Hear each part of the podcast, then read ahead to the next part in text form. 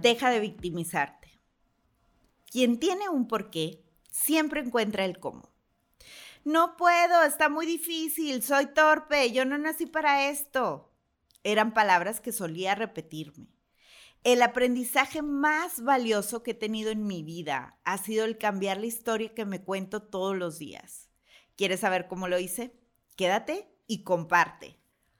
Soy Patricia Carreño. Comencé mi primer negocio a los 20 años con el dinero que tenía ahorrado para comprar un teléfono celular.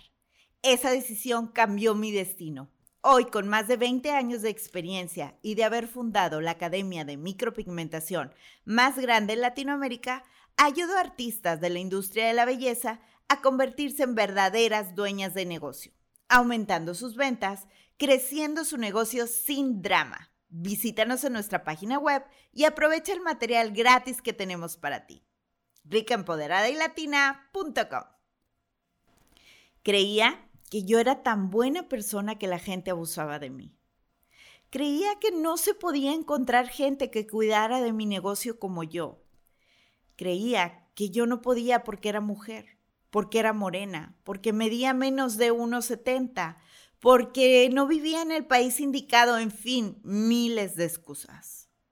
Te sorprendería si te digo que quien sabotea los proyectos más importantes de nuestras vidas es uno mismo. Pues así es. Hace algunos años, cuando tenía los salones, me desesperaba, me preguntaba una y otra vez, ¿por qué no encuentro gente que le apasione su trabajo? ¿Por qué si les doy todo y más no están contentos? ¿Por qué por más que me esfuerzo no tengo un equipo consistente?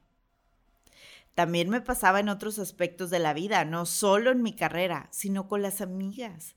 Sentía que la gente se acercaba a mí solo por interés y que una vez conseguido lo que querían desaparecían. Una vez escuchando un programa, caí en cuenta que todo depende de la historia que nos contemos. ¿Cómo es esto? En el programa se hablaba de un señor que estaba a punto de matar a sus cinco hijos para después suicidarse. ¿qué pensarías de él? Yo inmediatamente pensé que era un monstruo. ¿Cómo podía hacerle eso a sus hijos? Seguí escuchando con atención y hablando con esta persona se dan cuenta que está en una depresión tan fuerte, tan grande, que no quiere seguir aquí y no quiere dejar a sus hijos solos en un mundo tan horrible como el que él ve.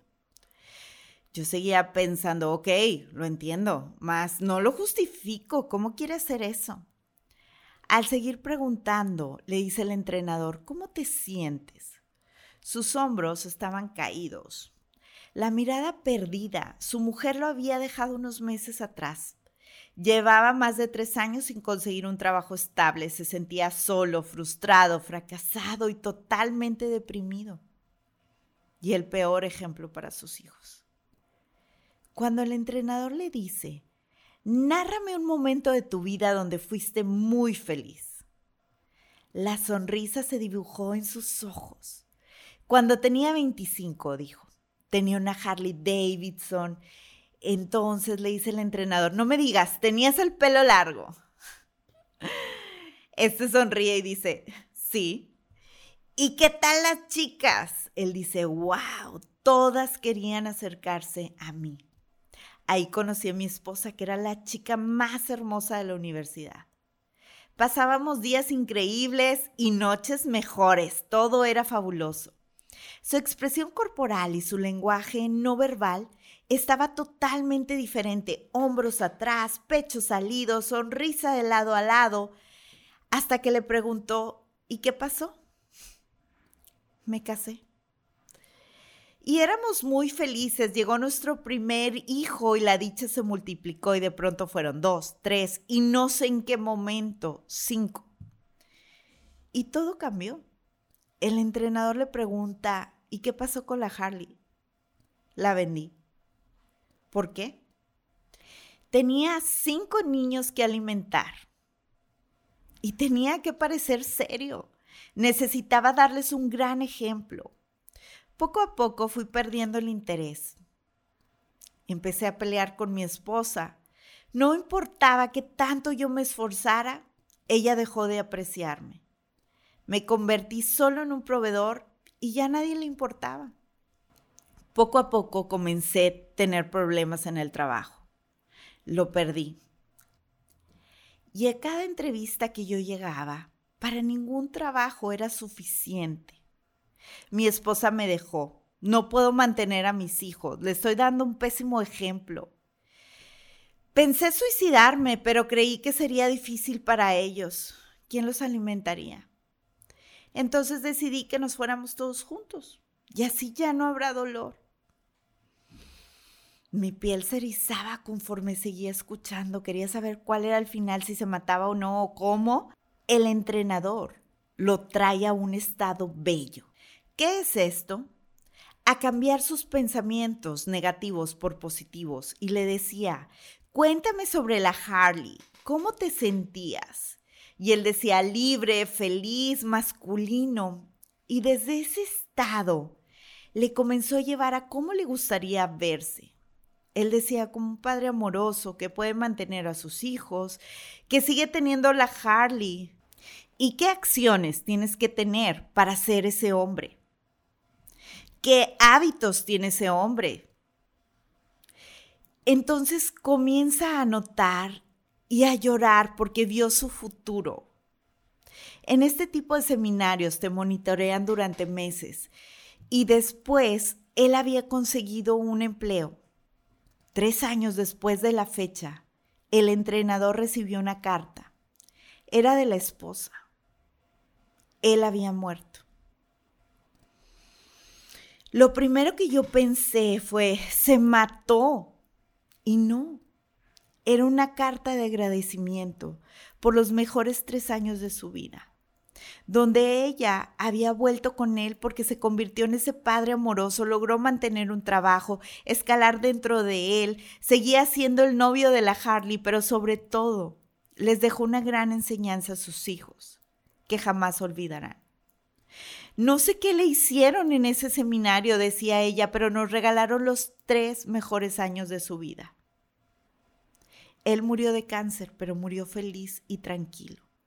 Les había dejado un seguro para que sus hijos pudieran vivir y terminar sus estudios. Cuando terminé de escuchar, no pude evitar llorar y llorar, porque muchas veces he estado en ese estado donde creo que ya no hay más, donde me siento sobrepasada, triste, traicionada. Y en ese estado nunca se crea nada. Esta historia me dejó tres regalos que te quiero compartir. Uno, no juzgues a las personas sin conocer su historia. A veces nos sentimos dolidos porque alguien más nos hace algo, pero no conocemos qué hay detrás de sus acciones. Te recomiendo ampliamente la película La montaña, está en Netflix. Vas a llorar, pero creo que como humanos somos crueles Juzgamos sin ir más allá. Conoce su historia, entiende su mundo. Dos, cambiar el estado. No veas las cosas peor de lo que son. Mi pregunta favorita cuando estoy en este momento de ansiedad es, ¿qué es lo peor que pudiera pasar? Y te das cuenta que aún con lo peor, no es tan peor. Yo siempre creo que sería una buena escritora de dramas. Me invento unas historias bueno que jamás sucederán. Ve las cosas mejor de lo que son. Crea tu visión. ¿Cómo te ves? ¿Cómo te sientes? ¿A qué hueles? ¿Quién eres? Y por último, pon un plan de acción para lograr las cosas. 3. La vida es un constante aprendizaje. Los fracasos y los problemas son regalos si aprendemos de ellos. La única persona que es realmente responsable de lo que te pasa eres tú, no tus colaboradores, no tu familia, no tu perro, solo tú. Tú eliges qué hacer con cada situación. Cuando escucho gente decir, ya lo probé todo y no me funciona o no puedo, pienso en esos momentos de flaqueza, donde estaba un milímetro de la meta de encontrar el tesoro tras el arco iris y abandoné mis sueños. Sé extraordinaria, haz más de lo que te piden. Tal vez piensas que has probado todo, pero no. Busca formas nuevas, rétate. Eres capaz, eres suficiente, eres chingona. Cada vez que estés a punto de tirar la toalla, ve las cosas como son, no peor de lo que son. Velas como quieres que sean y crea tu futuro. El límite es el cielo. Ya tienes todas las herramientas. Ahora te voy a pedir un favor. Por favor, ayúdame a alcanzar mi meta de llegar ayudar a un millón de emprendedoras. Por favor, comparte y etiqueta para que le llegue a más gente. Ten un maravilloso día. Recuerda que el límite es el cielo.